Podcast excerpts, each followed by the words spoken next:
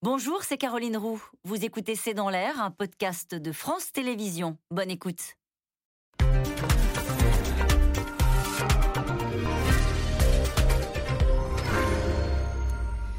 Bonsoir à toutes et à tous. Nous attendons vos questions SMS, Internet et réseaux sociaux pour alimenter notre discussion. Un tir à 20 km euh, de la frontière polonaise, 20 km d'un pays membre de l'OTAN. Le bombardement de la base de Yavoriv sonne comme un avertissement aux alliés. Moscou affirme que 180 mercenaires étrangers et une importante quantité d'armes ont été éliminés. Cette base abritait un ancien centre euh, de l'OTAN, servait de plateforme de livraison d'équipements militaires et formait depuis peu des bataillons de volontaires étrangers. Il a été la cible de 30 tirs de missiles de croisière tirés depuis euh, la mer Noire et la mer d'Azov. Les Russes prennent donc l'Ukraine en tenaille. Mais face à la résistance ukrainienne et selon des médias américains, Moscou aurait demandé l'aide militaire et économique de la Chine. Aujourd'hui, une rencontre a lieu à Rome entre Américains et Chinois pour empêcher tout soutien de Pékin à la Russie de Poutine. Poutine frappe à l'ouest et défie l'OTAN.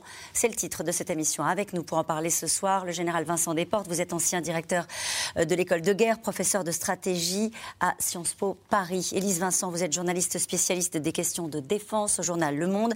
Citons votre dernier article, le bombardement de la base de Yavoriv, sévère avertissement pour les Occidentaux. Naturellement, nous y reviendrons avec vous longuement ce soir. Nicole Bacharan, vous êtes politologue, historienne, spécialiste des États-Unis. Votre livre Les grands jours qui ont changé l'Amérique est publié aux éditions Perrin. Avec nous ce soir, enfin, Anthony Bélanger. Vous êtes journaliste, éditorialiste, spécialiste des questions internationales à la radio France Inter. Bonsoir à tous les quatre. Merci de participer à ce C'est dans l'air en direct. Je me tourne vers vous, Général Vincent Desportes. Un bombardement à 20 km de la frontière polonaise, ça s'appelle un avertissement. Ça s'appelle un avertissement et ses armes sont extrêmement précises, donc il a fait exactement ce qu'il a voulu. D'ailleurs, il a bien détruit la, caserne, le dépôt qu'il voulait détruire. Donc c'était quelque chose de clair, et c'est un avertissement vis-à-vis euh, peut-être des pays de l'OTAN, c'est un avertissement aussi probablement vis-à-vis de la population ukrainienne. Il est dans une euh, situation beaucoup plus complexe, M. Poutine, que celle qu'il espérait, et donc il étend le domaine de la guerre. Il dit maintenant, vous n'êtes plus en sécurité nulle part en Ukraine. Ne pensez pas que parce que votre armée nous maintient quand même au pourtour de, votre pays, que vous êtes en sécurité ailleurs. On sait que son objectif, c'est vis-à-vis de l'Ukraine d'abord la chute du moral ukrainien, et donc il poursuit par des méthodes barbares la, dégradation progressive de ce moral, en espérant que ça lui permettra euh, de faire avancer ses troupes beaucoup plus rapidement. Avec l'idée que le pays est pris en tenaille, on va y revenir dans un instant. Euh, avec vous, Élise Vincent, sur cette frappe euh, chirurgicale, donc très précise. On n'est pas loin, 20 km, c'est pas loin. Hein. Mhm. ah bah effectivement, c'est juste à côté, et il joue avec les nerfs, en fait, Poutine, avec cette frappe. parce que la grande hantise de tous les pays euh, frontalier, c'est évidemment que le conflit déborde et que ce qui est aujourd'hui juste officiellement un conflit entre l'Ukraine et la Russie. On voit bien que Emmanuel Macron passe son temps à rappeler que nous ne sommes pas en guerre, même si on voit bien que c'est un peu plus compliqué que ça. Formellement, nous ne sommes pas en guerre. Et donc, si jamais la frappe ou ça déborde de l'autre côté, euh, eh bien, il y a le fameux article 5 pour les pays membres de l'OTAN, qui est une clause de solidarité et qui impliquerait mécaniquement une forme de réplique. Après, elle sera à définir, mais on voit bien que l'engrenage de la guerre euh, se profile. Voilà. Et en tout cas, il joue avec cette peur-là, avec la peur de l'engrenage de la guerre, Poutine.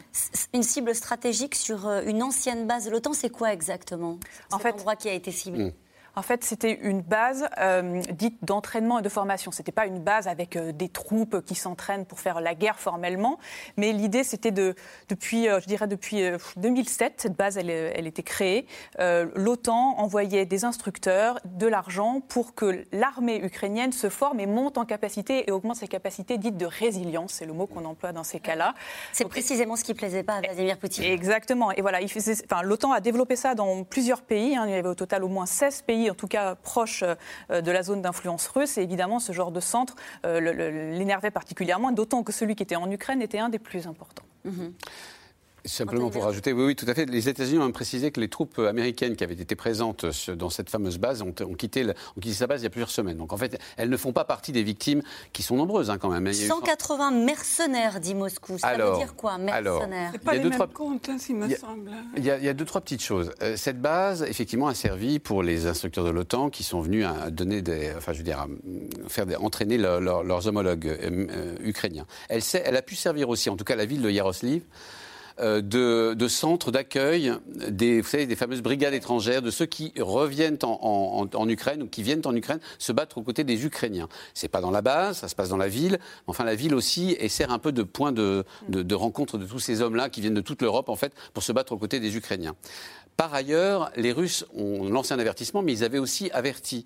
Parce que la veille, euh, par le, leur vice-ministre des Affaires étrangères, ils avaient prévenu, M. Sergei Yapkov, je crois, ils avaient prévenu que toutes les livraisons d'armes à destination de l'Ukraine venues d'un pays de l'OTAN pouvaient être une cible potentielle pour l'armée russe et une cible légitime. Or, il se trouve que par cette base passaient aussi euh, des stocks d'armes qui ensuite venus de l'OTAN, qui ensuite allaient être distribués. C'est très stratégique comme, comme C'est très significatif, stratégique, mais ce qu'on peut dire pour le coup, c'est que les Russes n'ont pas c'est pas qu'ils ont averti qu'ils allaient bombarder là, mais ils ont averti qu'une euh, escalade dans ce sens pouvait être possible, ce qui signifie quand même qu'ils ont une, euh, une volonté, non pas d'apaiser la situation, mais enfin en tout mm. cas de, de préventivement de l'expliquer, de l'accompagner. Volodymyr Zelensky, président ukrainien, dit les roquettes russes vont tomber sur votre territoire, sur le territoire de l'OTAN, sur les maisons des citoyens de l'OTAN. Lui estime que la prochaine étape, c'est de toute façon euh, la Pologne ou des pays membres de l'OTAN. Ça, peut tout à fait se défendre si on en revient aux exigences de Vladimir Poutine avant la guerre, c'est-à-dire la garantie que l'Ukraine n'entrerait pas dans l'OTAN alors qu'il savait qu'elle ne rentrerait pas dans l'OTAN, et la demande, l'exigence que l'OTAN et les installations militaires de l'OTAN se retire des pays baltes et des, anciennes, des anciens pays de l'Est, hein, dont la Pologne, la Roumanie, euh, etc. Maintenant, il me semble, et vous, êtes mieux placé que moi, je crois, mais il me semble que les difficultés évidentes que rencontre euh, la Russie aujourd'hui, qui ne veut pas dire du tout qu'ils vont abandonner la guerre, mais c'est pas facile. Il me semble aujourd'hui, en tout cas, impossible pour eux de vouloir s'affronter directement à l'OTAN. Néanmoins, l'avertissement et se fait, Elise le disait tout à l'heure très bien, dans une, une, sur une base qui est liée à l'OTAN. Les défenses aériennes ukrainiennes ont été complètement saturées, n'ont rien pu euh, empêcher.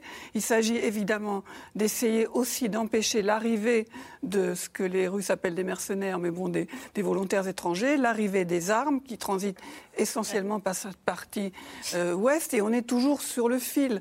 Est-on co-belligérant Ne l'est-on pas Il y a les mesures économiques, oui. il y a l'aide militaire. Je suis d'accord avec vous, sauf que depuis le début de ce conflit, jour après jour, on a l'impression qu'on est de plus en plus près euh, de ce moment, de cette, de cette ligne de fracture entre euh, sommes-nous belligérants, ne le sommes-nous pas? Euh, en tout cas, à, à, 20 km de la frontière, c'est euh, effectivement, il peut y avoir une faute de tir. Même la question des avions, c'est-à-dire essayer de fermer le ciel ou non, c'est quelque chose qui, est, qui est apparemment tranché, mais en réalité non, puisque vous avez par exemple la question des couloirs humanitaires où, où on demande euh, non seulement l'Ukraine, mais il y a d'autres voies pour s'élever pour dire il faut au moins au-dessus des couloirs humanitaires que les Russes utilisent visiblement pour faire sortir les gens et les terrifier. Là, il faudrait quand même neutraliser pendant un temps ouais. le ciel au-dessus de l'Ukraine.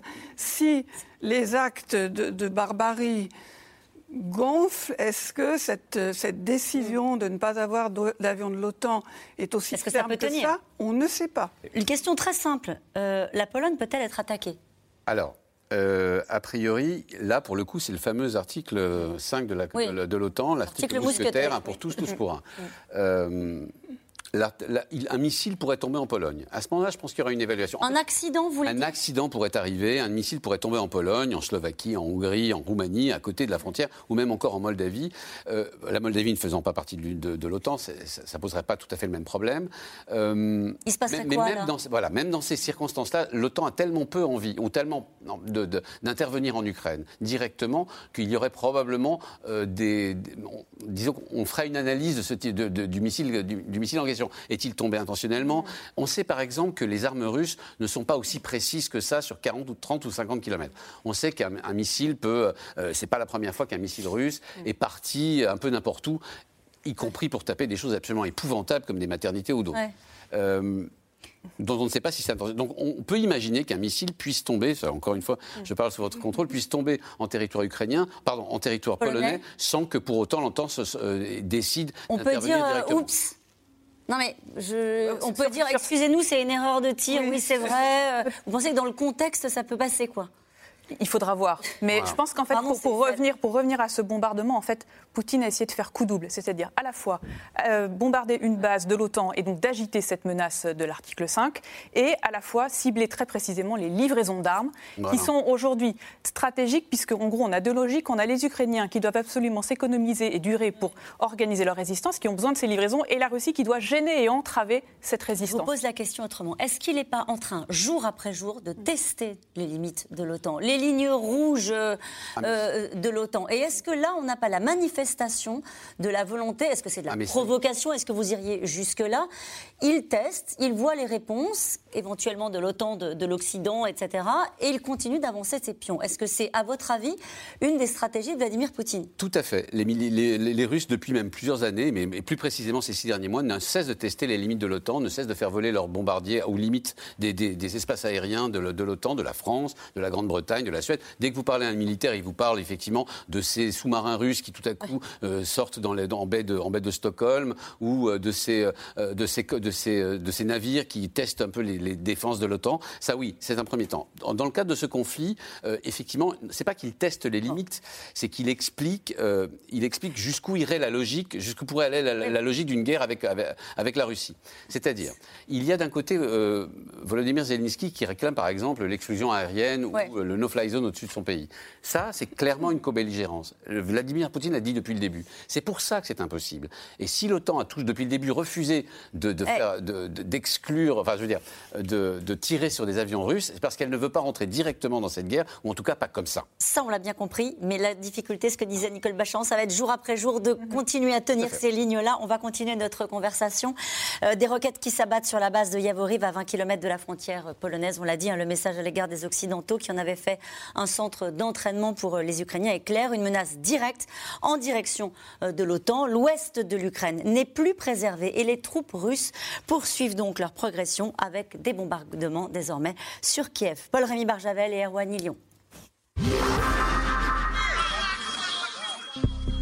Les frappes sont tombées hier dans la matinée sur cette base militaire. Là-bas, il y a un cratère. Un site qui servait de centre d'entraînement pour les Ukrainiens, encadré par les Occidentaux, situé à 20 km seulement de la Pologne. Les bombardements auraient fait 35 morts et de nombreux blessés. Certains sont évacués dans cet hôpital à quelques kilomètres de là. Des roquettes ont commencé à tomber tout près de la frontière avec l'Europe. Demain, elles tomberont peut-être à 10 km de l'autre côté de la frontière sur le territoire de la Pologne où nos femmes et nos enfants séjournent actuellement. Je veux appeler toute l'Europe. Sauvez-vous et sauvez-nous car il sera trop tard demain.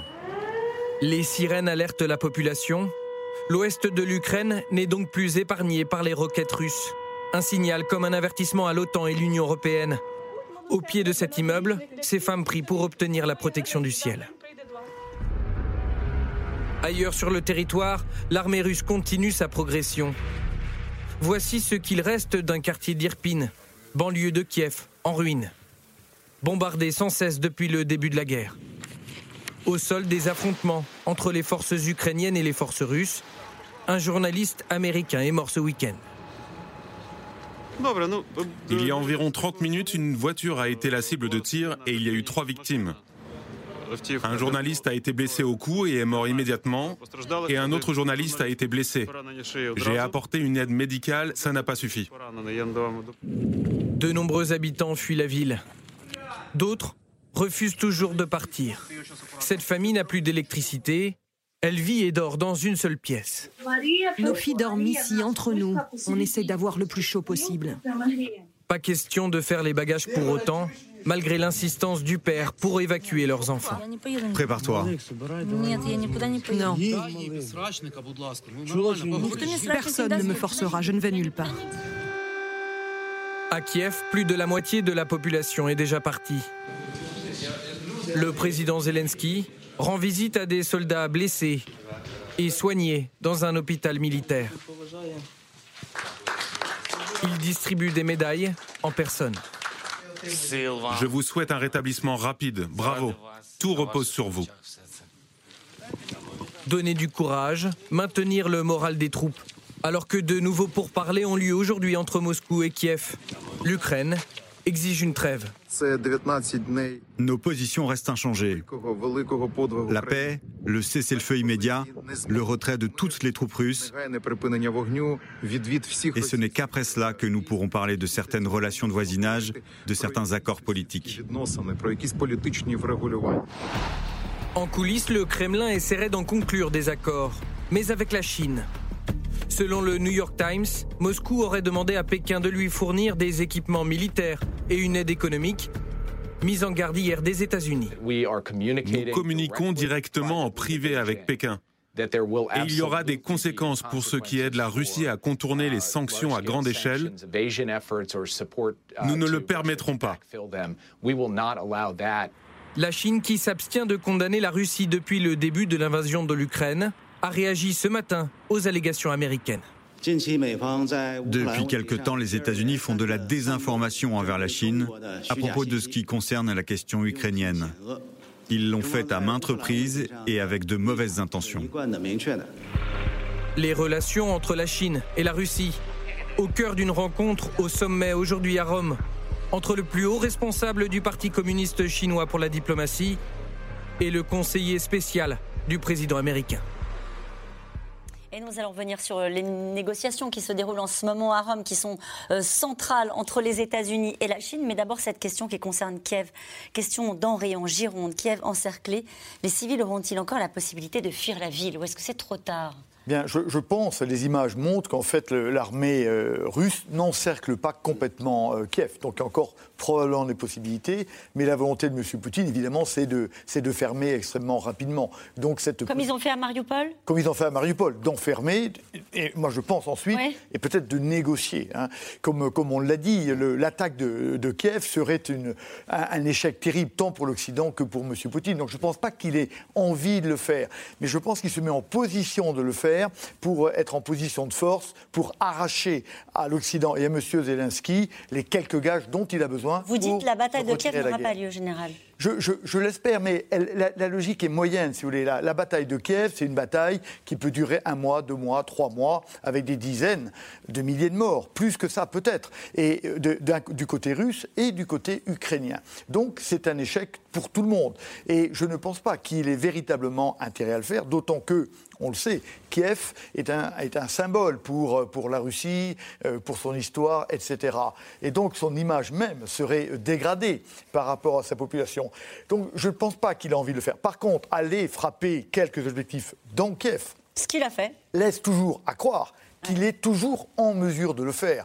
Tout acte de guerre est un acte de communication. Et donc là, il continue à communiquer avec des obus pour dire arrêtez, arrêtez de faire la guerre. On doit rappeler que pour l'instant, il est en échec, M. Poutine. Il est en à chaque fois que vous dites ça, c'est compliqué à entendre, mais je, vous, parlez en termes militaires. En, termes militaires, en termes militaires, il y a un vainqueur, c'est l'armée ukrainienne, parce qu'elle défend et qu'elle a arrêté.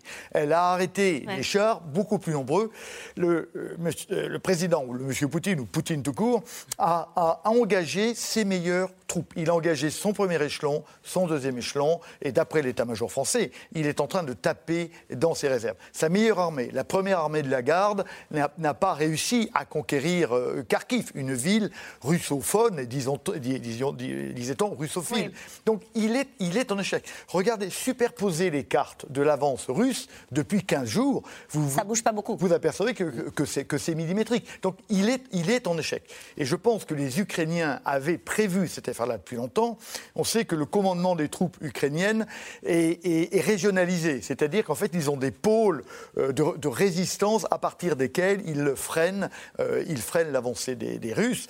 Et le, un des grands axes de pénétration qui partait de Soumis pour aller à Kiev, eh bien, pour l'instant, les mm. Ukrainiens l'arrêtent. Et donc, cette manœuvre blindée qui aurait dû être fulgurante, eh bien, elle ne fonctionne pas. Donc, on peut dire qu'il est en échec et que les Ukrainiens, au contraire, doivent avoir un moral de vainqueur parce qu'ils résistent à la puissante armée. Mais je voudrais vous faire réagir à cette phrase de Dimitri Peskov et Lise Vincent qui dit La Russie n'exclut pas la possibilité de prendre le contrôle total des grandes villes qui sont déjà encerclées.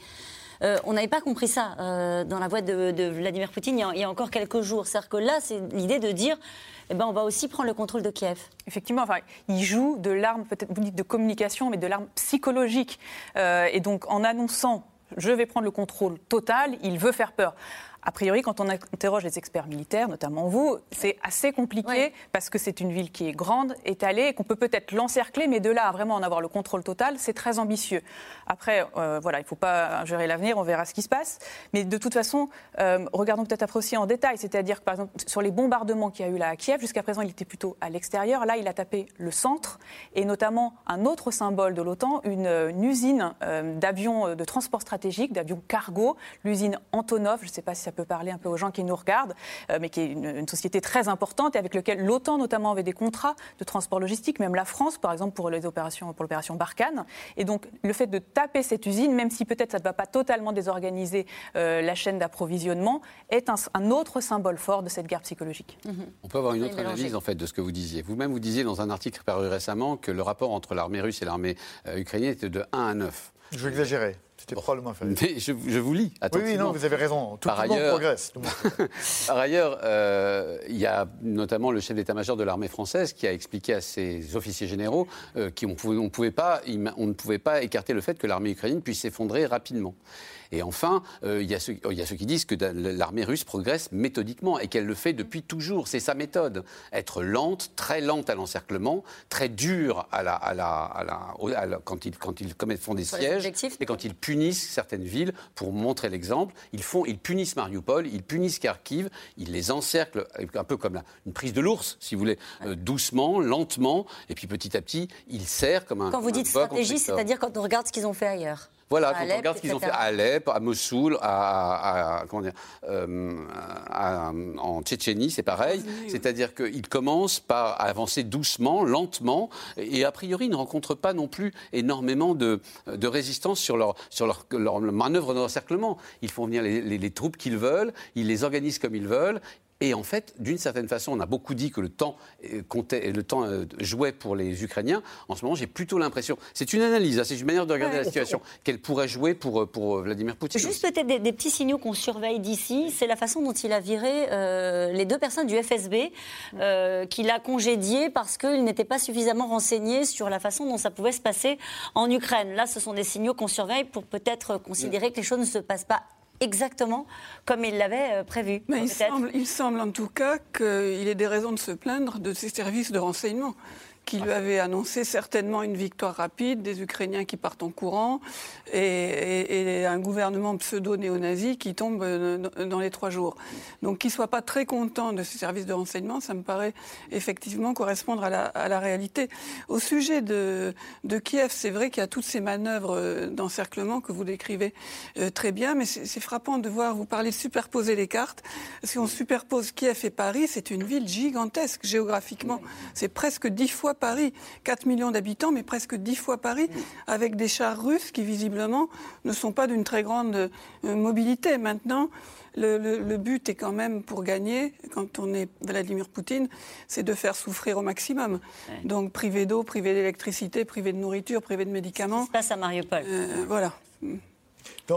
juste une petite remarque. Après, on est sur des hypothèses, c'est difficile.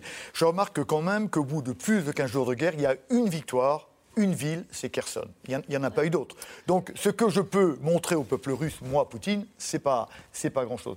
Euh, sur ce que vous venez de dire, euh, il, se plaint de ses services de renseignement, mais je crois qu'il a les services de renseignement qu'il mérite. Ah, parce tout à fait. Parce que les gens ont peur de lui de dire, lui dire quelque euh, chose de désagréable. il, est, victime probablement aussi de sa propre autocratie. Avec une, une, stratégie, Général Vincent Desportes, qui est l'escalade.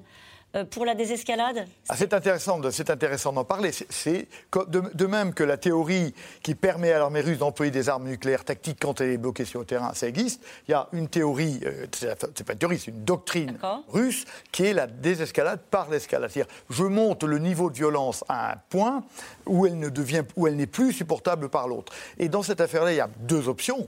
La première option, c'est d'aller attaquer un pays qui n'est défendu par rien. Je pense à la Moldavie, ou je pense à la Finlande ou je pense à la Suède, qui ont peur, comme vous le savez. Ça, c'est un, premier niveau. Et puis, il y a un deuxième niveau, c'est j'attaque un pays de l'OTAN qui n'est pas nucléarisé par exemple, par exemple la Pologne ou la Slovaquie. Mais par exemple, pour obtenir quoi? La sidération de l'adversaire? Pour, pour, pour, dire je suis, je suis absolument dangereux. Et pour tester une dernière fois, s'il le voulait, la crédibilité des États-Unis. Et donc, il, il nous montre jusqu'où il est capable d'aller en espérant que nous, à ce moment-là, nous baissions les bras. C'est la théorie. Le fera-t-il J'en sais rien, mais c'est une théorie. Mais je vais vous poser la question autrement, euh, Anthony Bélanger. Pourquoi est-ce qu'il s'arrêterait?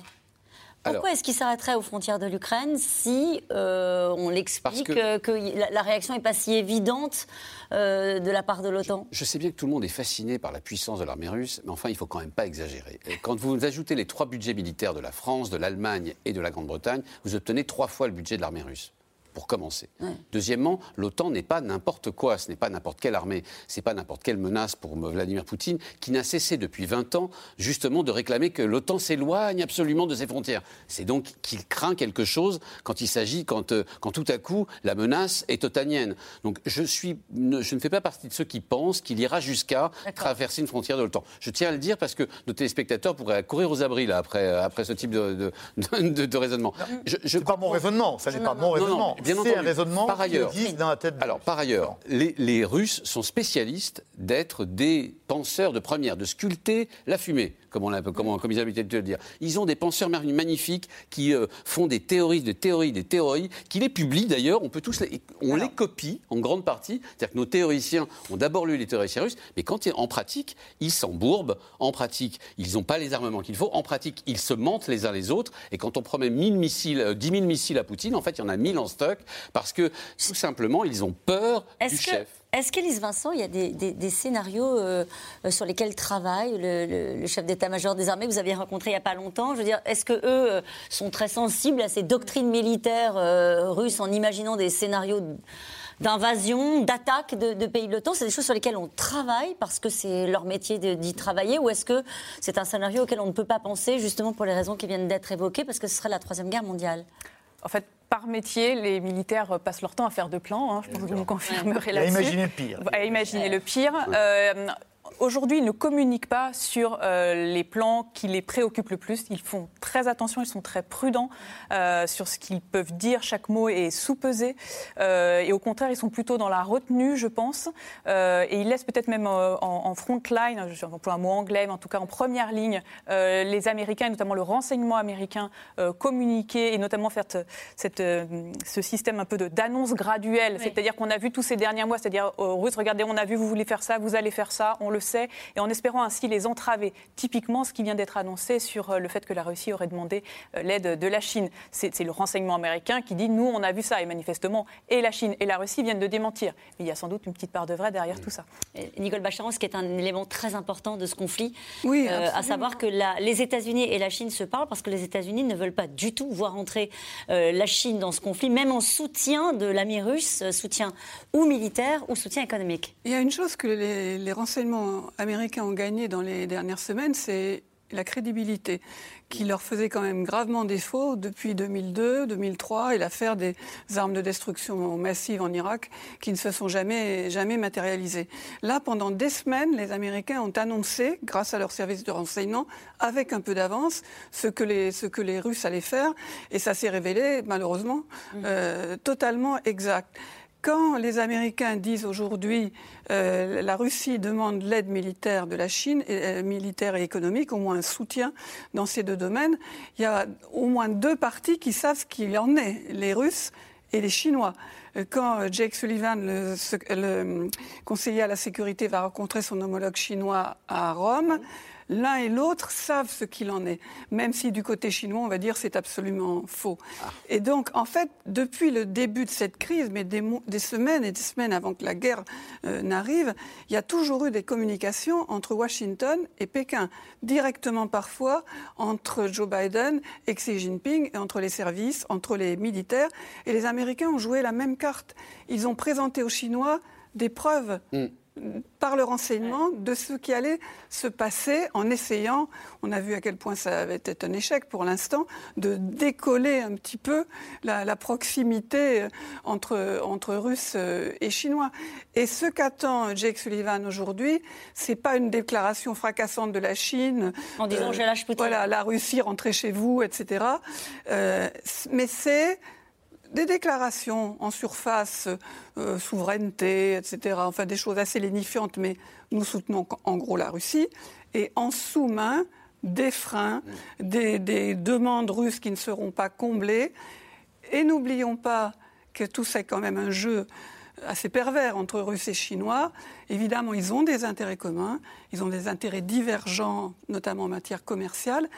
Mais il y a aussi peut-être une tentation de la Chine de se dire c'est le moment de, vassaliser un peu la Russie sur le plan financier, technologique, militaire, euh, commercial. Donc ce n'est pas comme si c'était deux partenaires de confiance. Mais c'est vrai qu'il y a un effort américain pour essayer de, distendre un peu les liens.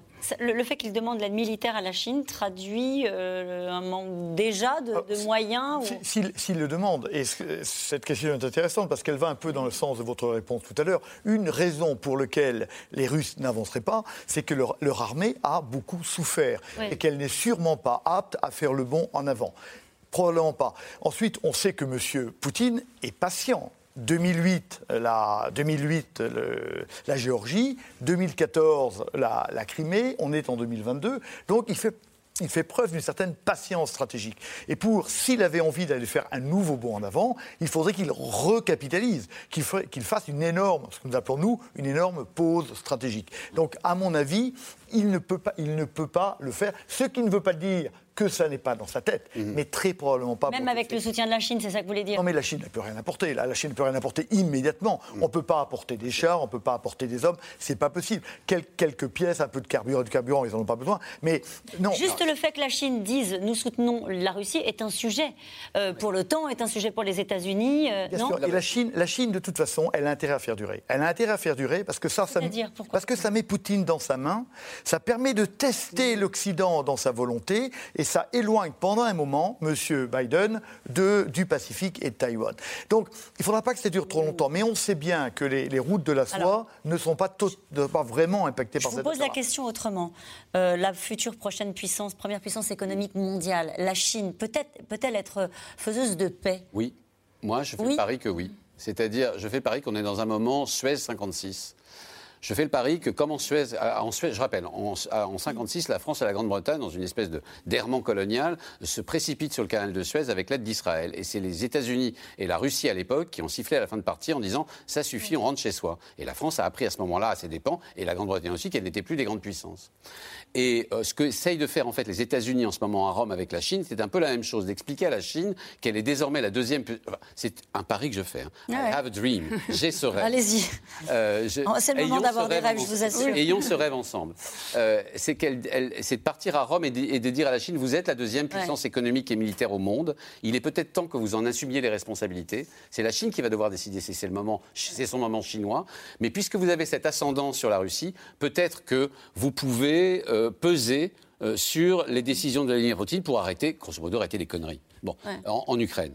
Alors, pourquoi est-ce que c'est un. Alors, juste pour terminer, il est sûr que la Chine ne fera pas comme la Russie ou les États-Unis en 56. C'est-à-dire qu'ils ne publiciseront pas leurs choses. La Chine, ce n'est pas le genre à publier et à crier mm. avec, avec des héros, comme on le faisait au Moyen-Âge, pour dire Oyez, oyez, braves gens, retirez-vous d'Ukraine. Ils le font d'une manière à la chinoise, pour que la Russie ne perde pas la, face. C'est ce que vous disiez à l'instant, c'est-à-dire des, communiqués pour dire toute l'amitié de la Chine à la Russie. Exactement. Mais en, débranchant les aides. Nicole a toujours raison. Ben voilà, c'est ça. C'est une bonne phrase de, conclusion avant d'aller euh, au deuxième reportage. Parce qu'il y a ceux, euh, on, l'a vu tout à l'heure, hein, qui sont pris au piège. C'est le cas, euh, il y a ceux qui ont fui, il y a ceux qui sont pris au piège. C'est le cas des orphelins d'un orphelinat à 200 km au sud de Kiev. Eux n'ont pas été évacués.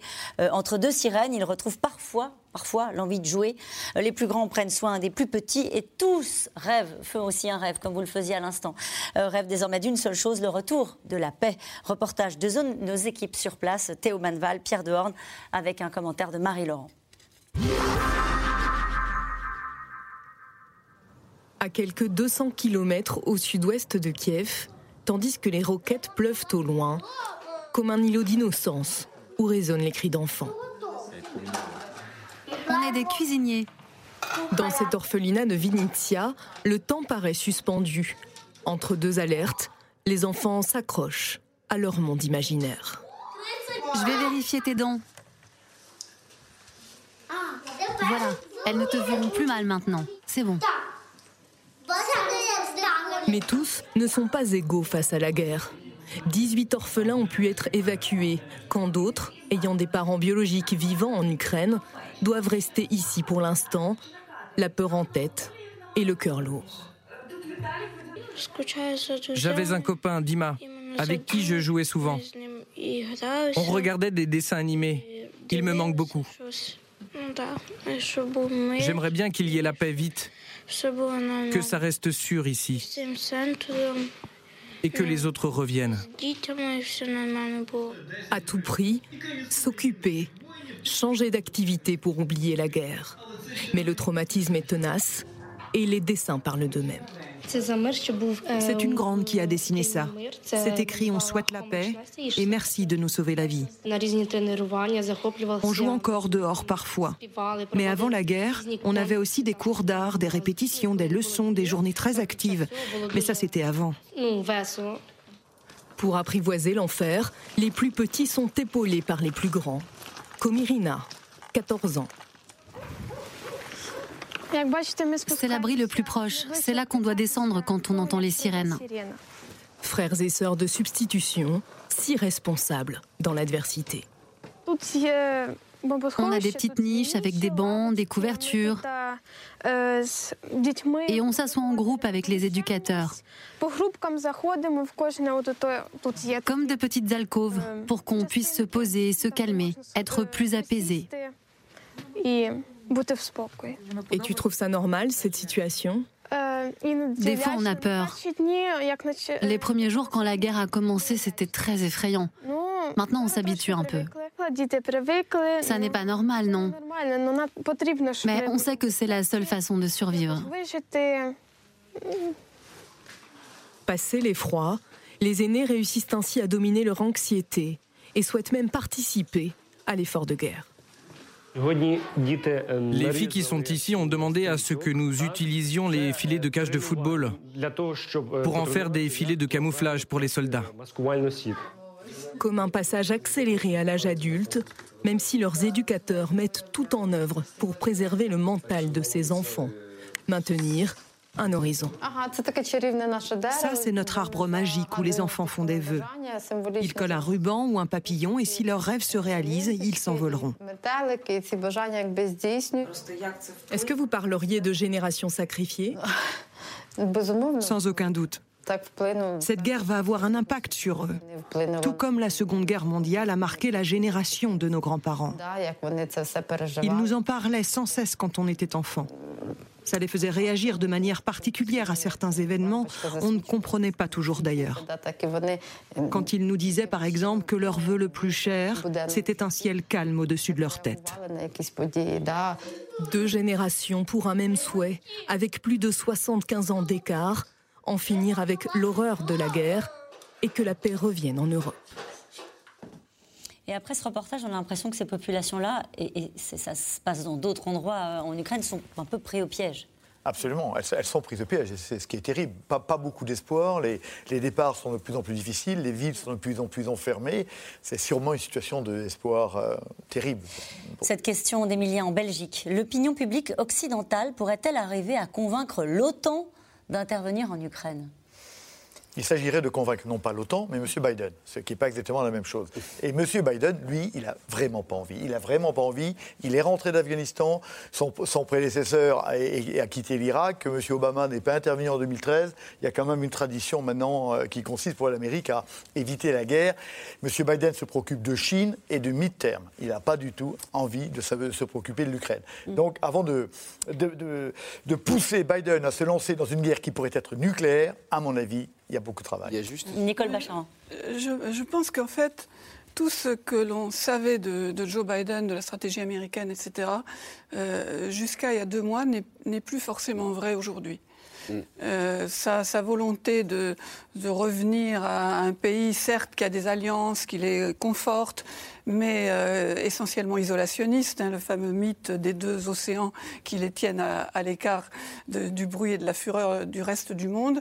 Euh, je ne suis pas sûre que ça soit encore vrai. Et on parlait un petit peu ensemble précédemment de, de, la stratégie de Vladimir Poutine vis-à-vis de l'OTAN. Je dirais que ce serait peut-être pas une bonne idée pour lui d'aller trop titiller mm. l'OTAN, les États-Unis. Qu'est-ce qui vous fait dire ça? et, Joe Biden Parce qu'on a l'impression que Joe Biden alors, euh, notamment sur la question des lignes rouges. Il a d'abord dit, attention, euh, s'il y avait des armes chimiques, la réponse serait très forte hein, contre, contre la Russie, puis ensuite donnant le sentiment que de toute façon, l'objectif était certainement pas de déclencher une troisième guerre mondiale et qu'il ne bougerait pas. Il, cherche à l'éviter. Moi, je pense qu'il a commis une erreur depuis des, semaines en disant jamais, jamais mm. nous n'interviendrons en tant qu'États-Unis en tant qu'OTAN, mais il a quand même rappelé tout récemment qu'il y avait quand même 15 000 soldats américains en Europe pour l'OTAN et qu'il avait la capacité rapidement d'en envoyer 12 000 de plus. Et il répète, au contraire de ce qu'il avait dit sur le territoire ukrainien, il répète sans arrêt, comme les dirigeants européens d'ailleurs, qu'ils défendront, les Américains, chaque pouce de terrain de l'OTAN. Et je pense qu'il ne peut absolument pas se dédire. Je pense également qu'il n'en a pas l'intention, que toutes les relations extérieures des États-Unis sont en train d'être bouleversées et réorganisées. Il cherche d'autres pays pour se fournir en pétrole et surtout pour fournir l'Europe en pétrole pour casser cette dépendance au gaz et au, pétrole russe. Il cherche à négocier avec la Chine pour l'éloigner un petit peu. Euh, Mais il n'est pas poussé par son opinion publique sur ce sujet et, l'opinion américaine va entendre mercredi le président Zelensky, qui par vidéo évidemment, euh, va s'adresser aux deux chambres du Congrès et fera un de ses beaux discours comme il sait le faire, en appelant évidemment aux grandes valeurs partagées, la liberté, la démocratie, le droit des individus, protéger les enfants, etc., etc. Et ça résonne très fort aux États-Unis. Juste pour vous dire très rapidement, euh, les sondages sont en train de rebondir pour Joe Biden.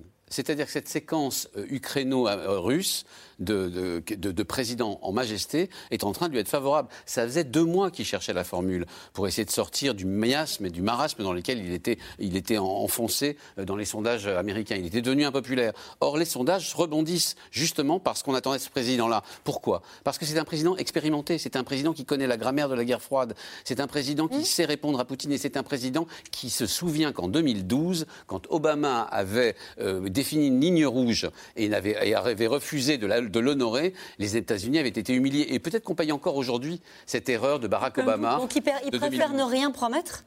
Il préfère euh, en fait bouleverser l'ensemble. C'est exactement ce que disait Michel, euh, pardon, euh, Nicole. Nicole, Nicole Bacharan, bouleverser l'ensemble de ce qu'il avait imaginé être la politique des États-Unis pour revenir à aux acquets, c'est-à-dire à ce, ce que sont les États-Unis depuis la fin de la, guerre, de la, fin de la Seconde Guerre mondiale, l'allié de l'Europe avec la Russie pour adversaire, et ça marche dans les sondages et ça marche auprès des Américains. Vincent, est-ce que la stratégie pour à un moment donné dire à Vladimir Poutine, tu ne franchiras pas cette ligne-là, parce que cette ligne-là, c'est la nôtre, c'est celle de l'OTAN. Euh, renforcer la présence euh, militaire de l'OTAN de manière très significative sur notre, j'allais dire, euh, périmètre, mmh. n'est-ce pas une stratégie qu'il pourrait défendre sans entrer en, contact et ah, sans entrer dans un rôle qui serait un rôle de belligérant? Ah, mais c'est précisément le, plan actuellement qui ah. est déroulé. C'est-à-dire qu'il y a des chiffres qui sont passés un peu inaperçus, mais les États-Unis ont quand même renvoyé depuis quelques semaines plus de 15 000 hommes Hein, juste à titre d'échelle, c'est trois fois l'opération Barkhane.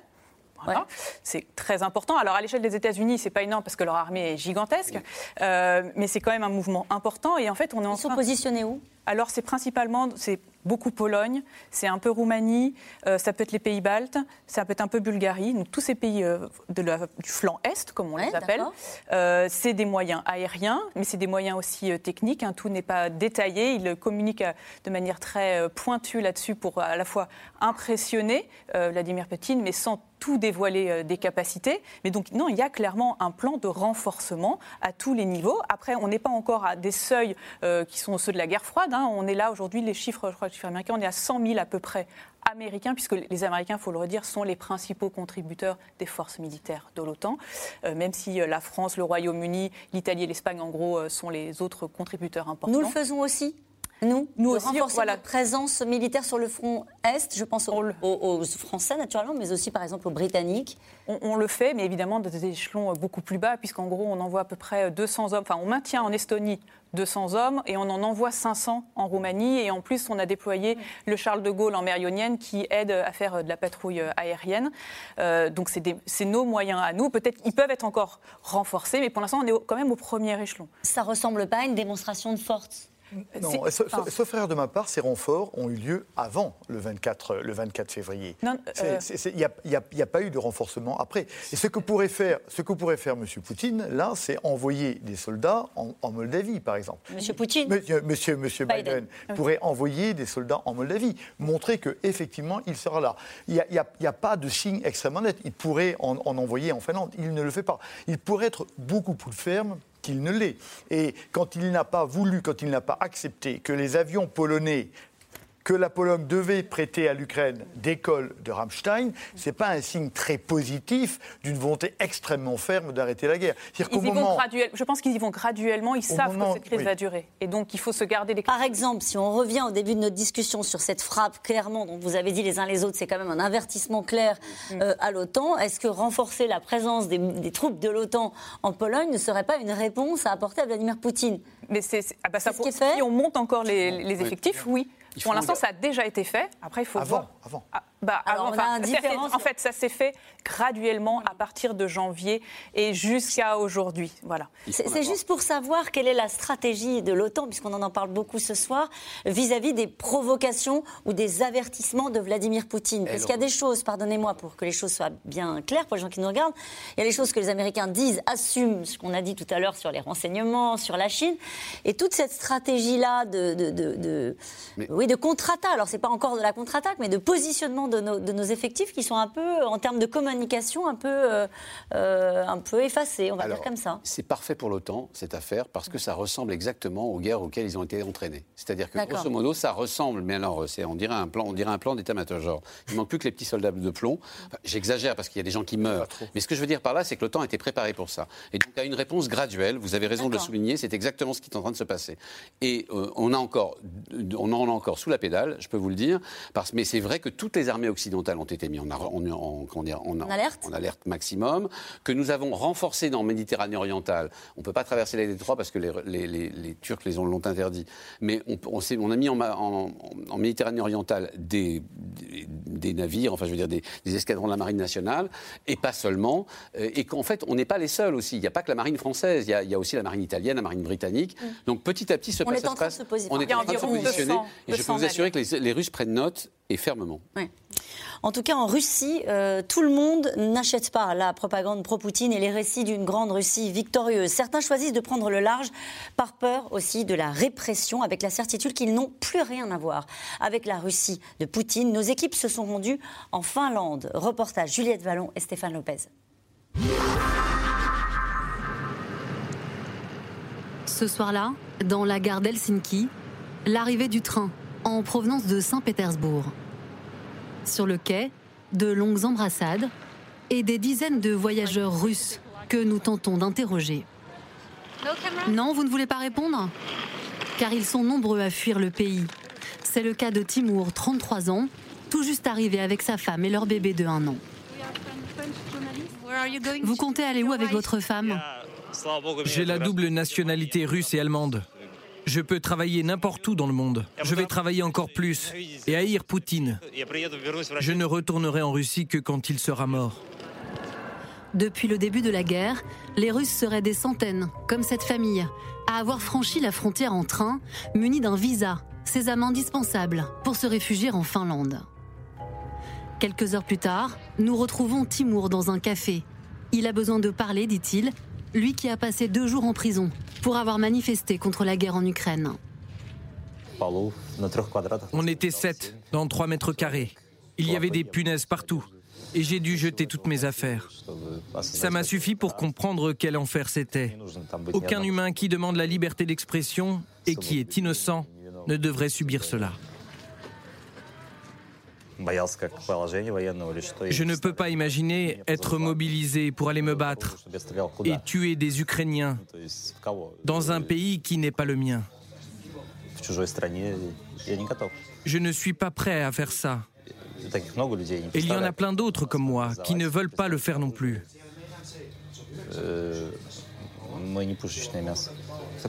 On n'est pas de la chair à canon. Il y a peu de gens qui ont la possibilité, comme moi, de partir. Et donc je pense qu'il va y avoir des déserteurs.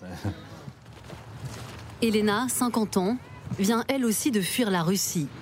Membre d'une association pour les droits de l'homme, elle explique être sur la liste des renseignements russes, recensant les citoyens considérés comme extrémistes. Là, c'était le premier jour de la guerre, le 24 février. Bien sûr, je suis allée manifester. Regardez, c'est moi avec une pancarte disant non à la guerre, non à la guerre. Certains de ses amis ont reçu plusieurs fois la visite de la police pour les dissuader d'aller manifester. Vous savez, je suis dégoûtée par ce qu'il se passe en Russie. Du coup, je ne me sens plus capable de vivre là-bas. Je ne retournerai jamais dans la Russie de Poutine. Et puis j'ai peur de la répression. On est trop peu nombreux à manifester.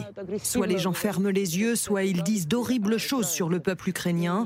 Et moi, j'ai peur que ça me rende folle.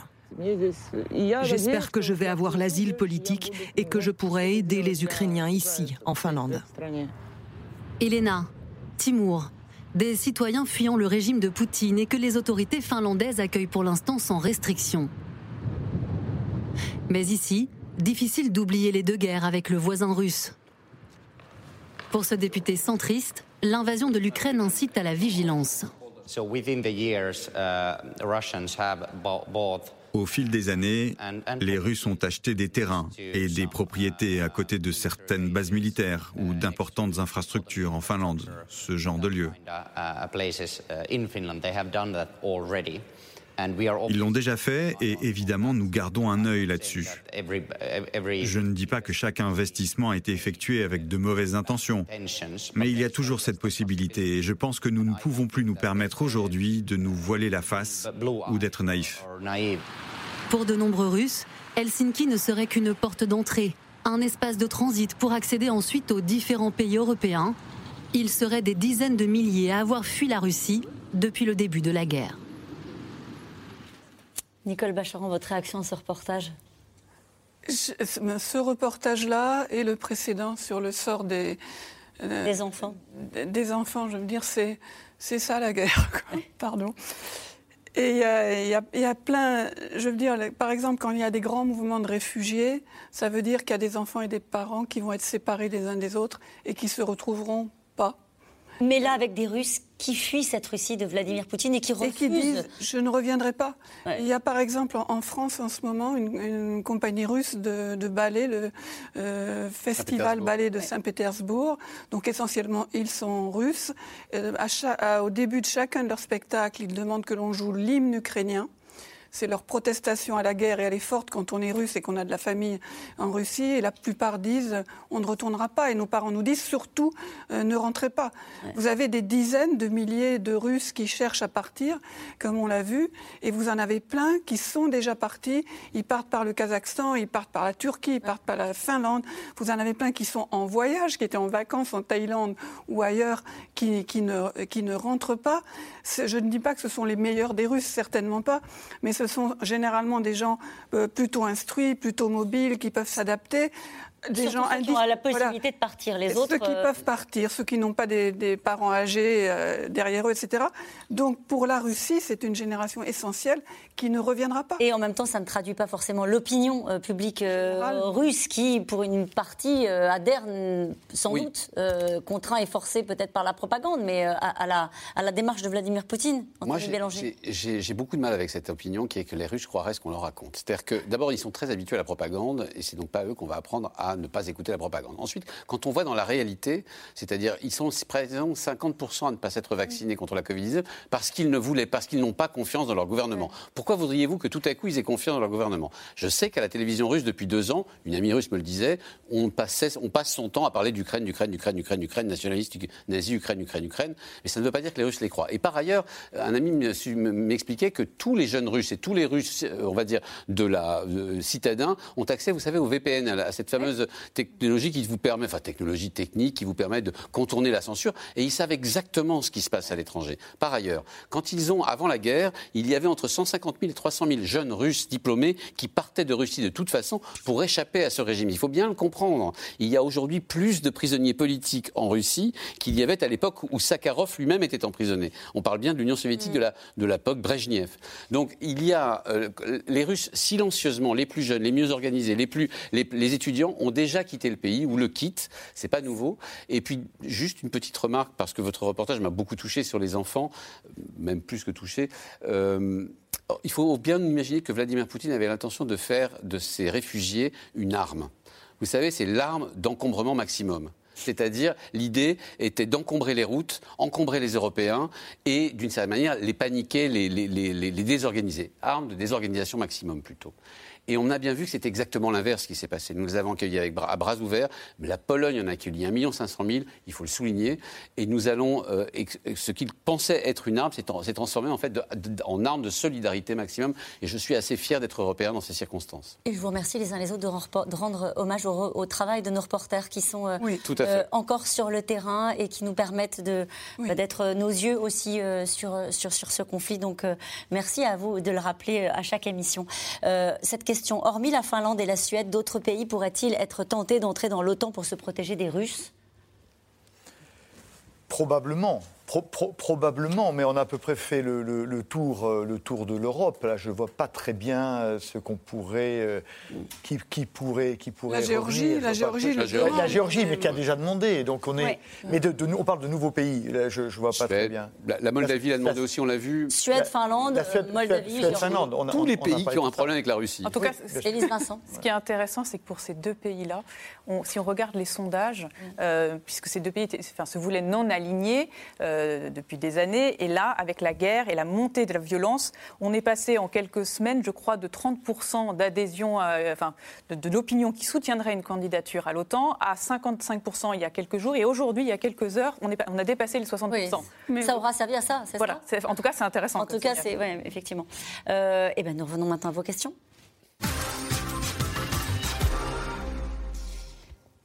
Catherine, en Côte d'Or, en bombardant une zone située à 20 km de la frontière polonaise, les Russes ont-ils voulu menacer l'OTAN? Élise Vincent? Ah oui, voilà, clairement. Euh, voilà, enfin, ils ont, ils ont fait plusieurs, plusieurs effets en un. Donc, il y a euh, terroriser les Ukrainiens, leur dire on peut aller maintenant aussi, pas qu'à l'est, mais aussi à l'ouest, terroriser euh, l'OTAN, terroriser les différentes opinions occidentales. voilà. Mm. Une question de Christophe dans l'Aisne. Les frappes qui ont visé Yavoriv ont-elles détruit du matériel militaire livré par les Occidentaux? On n'a pas eu de détails. C'est ce que disent les Russes Possiblement. Et en tout cas, je pense qu'il y aura peu de communication là-dessus. De même que sur le nombre de victimes, étaient-elles des légionnaires étrangers ou pas? Là-dessus, les Ukrainiens ont démenti. Il est possible que ça ne soit pas exactement ça la réalité parce qu'ils ne veulent pas décourager justement ces volontaires de venir. Ça, c'est le brouillard de la guerre. Et on le dit depuis le début de ce conflit, la question logistique de l'acheminement des armes est un sujet euh, pour que ça arrive entre les mains euh, des, combattants ukrainiens. Et, sera toujours plus un sujet, puisqu'on on voit bien que les Russes maintenant peuvent, dès, quand ils repéreront, ils pourront tirer avec leurs missiles depuis les mers d'Azov ou, la mer Nord, ils pourront aller détruire euh, ces, ces, convois d'armement. Donc ce sera de plus en plus difficile. Et l'armement était pas uniquement utile, mais surtout utile pour les habitants de, Kiev. et quand ce sera fermé, ce sera évidemment encore beaucoup plus difficile. La Chine a-t-elle réellement intérêt à rejoindre Poutine dans le guépier où il s'est fourré? Une question de Quentin en Suisse euh, Sûrement pas. Nicole Bacharan Sûrement pas. Euh, même s'il y a toutes sortes. Enfin, il y a un intérêt fondamental, disons, pour la Chine, c'est de, soutenir le clan des autocrates face aux démocraties, d'affaiblir les États-Unis, d'affaiblir l'ordre du monde tel qu'il a été conçu essentiellement par les Américains euh, après 1945. Par contre, la Chine est un pays dont la, la priorité, c'est quand même, euh, un, la sécurité du régime, donc il ne faut pas trop l'ébranler, enfin la sécurité, la pérennité euh, du régime. Deux, le développement économique, commercial et technologique, ça ne rend pas euh, très aventurier. Et enfin, la, la, place à jouer au sein de ce, de, ces, ce, nouvel échiquier. Mais c'est sûr qu'ils ne vont pas lâcher les Russes. Ils vont les soutenir peut-être un peu moins aux Chinois. Quand on regarde leur histoire. C'est pas, pas leur tradition d'aller faire la guerre au-delà euh, de leurs frontières, d'aller conquérir des territoires? C'est exactement ça. On a, on, a, on a, beaucoup de mal avec la Chine parce qu'on on les regarde comme on nous regarde, on se regarde soi. C'est-à-dire que nous avons été des puissances coloniales, nous avons été colonisés l'Amérique latine, on a été planté notre drapeau euh, en, en, Afrique et partout ailleurs. Les Chinois ne sont jamais sortis de même au cours de leur histoire. Depuis le troisième centenaire avant Jésus-Christ jusqu'à 1850, et même, ils ont été, pour l'essentiel de l'histoire de l'humanité, la première puissance économique et militaire du monde et démographique du monde, et ils ne sont jamais sortis d'eux-mêmes. Ils ont fait la guerre à leurs voisins, mais jamais sortis d'eux-mêmes. Donc ça les rend très inconfortables, cette histoire de, de devoir intervenir. Je comprends. Mais par ailleurs, ils sont aussi très pragmatiques. Et ça a toujours été des commerçants. Et que voit-il quand il regarde les chiffres? Il voit qu'ils commercent quatre fois plus avec les États-Unis qu'avec la Russie, cinq fois plus avec l'Europe qu'avec les États-Unis, avec, euh, avec la Russie. Donc euh, l'équation est vite faite. Ça et avec des prix des carburants qui grimpent aussi pour les Chinois. Exactement, plus 25% pour les carburants et pour l'ensemble de leurs minerais. Il y a un moment, il va falloir que la, Russie arrête de coûter si cher à la, à la Chine. La Chine est-elle le seul pays capable de forcer Poutine à négocier? Quels sont les autres pays qui peuvent parler à Vladimir Poutine? Avec la force de frappe de la Chine Et vous avez d'un côté la Chine avec sa puissance commerciale et, et, le fait qu'elle est le dernier allié, y compris commercial, avec les États-Unis, avec la Russie, et de l'autre côté les États-Unis et leur puissance de frappe, le fait qu'ils sont, ils sont malgré tout une alliance militaire en Europe et qu'ils peuvent répliquer à n'importe quel défi militaire de la Russie. Ça fait beaucoup quand même. Une question de Gérard dans le Lot. Va-t-on laisser les habitants de Mariupol mourir de faim et de soif? C'est ce qui est en train d'arriver, en tout cas. Ils sont en train de mourir de faim, de soif et, de maladie. Hmm. Et comment, comment on sort de ça? Comment on y a accès? Comment on apporte des vivres et, des médicaments? Hmm. Moi, je ne vois pas que. Pour l'instant, les ONG n'ont pas d'accès euh, à ces zones-là en tout cas pas des ONG occidentales, des, volontaires locaux. Euh, mais comme disait Jean-Yves Le Drian, le ministre des Affaires étrangères, peut-être que le pire est devant nous. Pour conquérir Kiev, Poutine ne va-t-il pas utiliser des armes chimiques? Général Vincent Desportes. Moi, je, ne le, ne le, pense pas. Il ne faut jamais injurier l'avenir, mais le, passer à des armes de destruction massive, parce que ça en est, c'est quand même un saut dans l'inconnu. C'est devenir paria pour le, pour, le reste, pour, pour, des décennies et des décennies. Donc je pense qu'il ne le fera que s'il est vraiment euh, acculé et qu'il cherchera à sortir avant. Je ne le crois pas dans l'immédiat. Poutine craint-il tant soit peu l'OTAN Bien sûr. Oui, c'est ce que vous nous disiez bah, tout à l'heure. Il suffit simplement, de, il suffit simplement de, se pencher sur ce qu'il a dit depuis 20 ans. Depuis 20 ans, il ne parle que de ça. Il ne parle que d'Ukraine et d'OTAN. Autant, autant, autant. Donc, bon, peur, je ne sais pas, mais en tout cas, c'est son obsession en plus de l'Ukraine. Face à l'aveuglement de Poutine, quelle chance la diplomatie a-t-elle de résoudre le conflit? On n'en a peut-être pas suffisamment parlé. Il y a des pourparlers qui sont toujours en cours, notamment entre les Russes et les Ukrainiens, euh, avec des pourparlers qui reprennent euh, demain. Est-ce qu'il y a encore une voie diplomatique? Des appels très réguliers d'ailleurs entre euh, le président Macron et, Vladimir Poutine, avec Olaf Scholz. Euh, on continue de discuter. De quoi depuis l'automne dernier, Poutine n'a jamais négocié quoi que ce soit. Ah, il a parlé beaucoup, il a rencontré beaucoup, on est allé le voir, etc. Il y a eu des, entretiens entre Russes et Ukrainiens, mais de négociation, c'est-à-dire, OK, tu veux ça, oui, mais moi je te donne ça, etc. Il n'y en a jamais eu, même le début.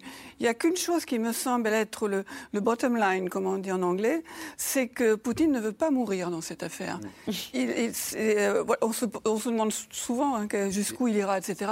Ça, c'est la limite. Quand vous voyez sa table de 15 mètres, il est mort de trouille quand même, pardonnez-moi de, le, dire. C'est une mise en scène du pouvoir évidente, la distance, etc. Mais c'est aussi une mise en scène de sa propre peur. il, lui suffirait de porter un masque hein, pour euh, avoir une table un petit peu plus petite. Donc ça, c'est la limite pas du tout rassurante, si vous voulez, mon avis, mais enfin, il ne veut pas disparaître dans les flammes euh, avec cette guerre. Et, c'est ce qui peut, à un moment donné, le pousser à faire de vraies négociations. Mais c'est-à-dire que je pense que maintenir des canaux ouverts, comme le fait Olaf Scholz, comme le fait Emmanuel Macron, mm. ça permet de saisir le moment où peut-être il y aurait une petite faille, un petit coin où on pourrait le pousser dans une autre direction, où on, capterait qu'il sombre dans la folie. C'est aussi une possibilité. C'est ce que laissent entendre les Américains. Euh, une question de Jean. Dans le Calvados, à chaque frappe russe, l'Europe annonce de nouvelles sanctions. Jusqu'à quand? Ben c'est pareil, on, a encore, on encore sous le pied. Il y a encore moyen, par exemple, de faire un embargo pétrolier. Un embargo pétrolier, c'est beaucoup plus simple à faire qu'un embargo gazier. Si un pays de l'OTAN était attaqué, l'organisation réagirait-elle vraiment? Sans doute. Après, il faut savoir de quelle façon. Sans doute. Mais bon. Hmm. Sans doute, c'est Sans doute, c'est pas oui. Sans doute, Moi, je dirais oui. Allez, on va terminer sur un oui. Euh, enfin, je ne sais pas d'ailleurs si ce serait une si bonne nouvelle que ça. En tout cas, la bonne nouvelle, c'est qu'il est l'heure de retrouver Anne-Elisabeth Lemoine et toute l'équipe de C'est à vous. Bonsoir, Anne-Elisabeth. Bonsoir Caroline. L'Ukraine, un terrain extrêmement dangereux pour les journalistes. La mise en garde du ministère des Affaires étrangères après l'annonce de la mort du reporter américain. On en parle avec Christophe Deloire, secrétaire général de Reporters sans frontières. Il est de retour d'Ukraine où il a inauguré un centre pour la liberté de la presse. Et nous, nous nous retrouvons demain 17h50 en direct pour un nouveau C'est dans l'air. Et puis je vous rappelle que vous pouvez retrouver l'émission quand vous le souhaitez en replay et en podcast. Belle soirée.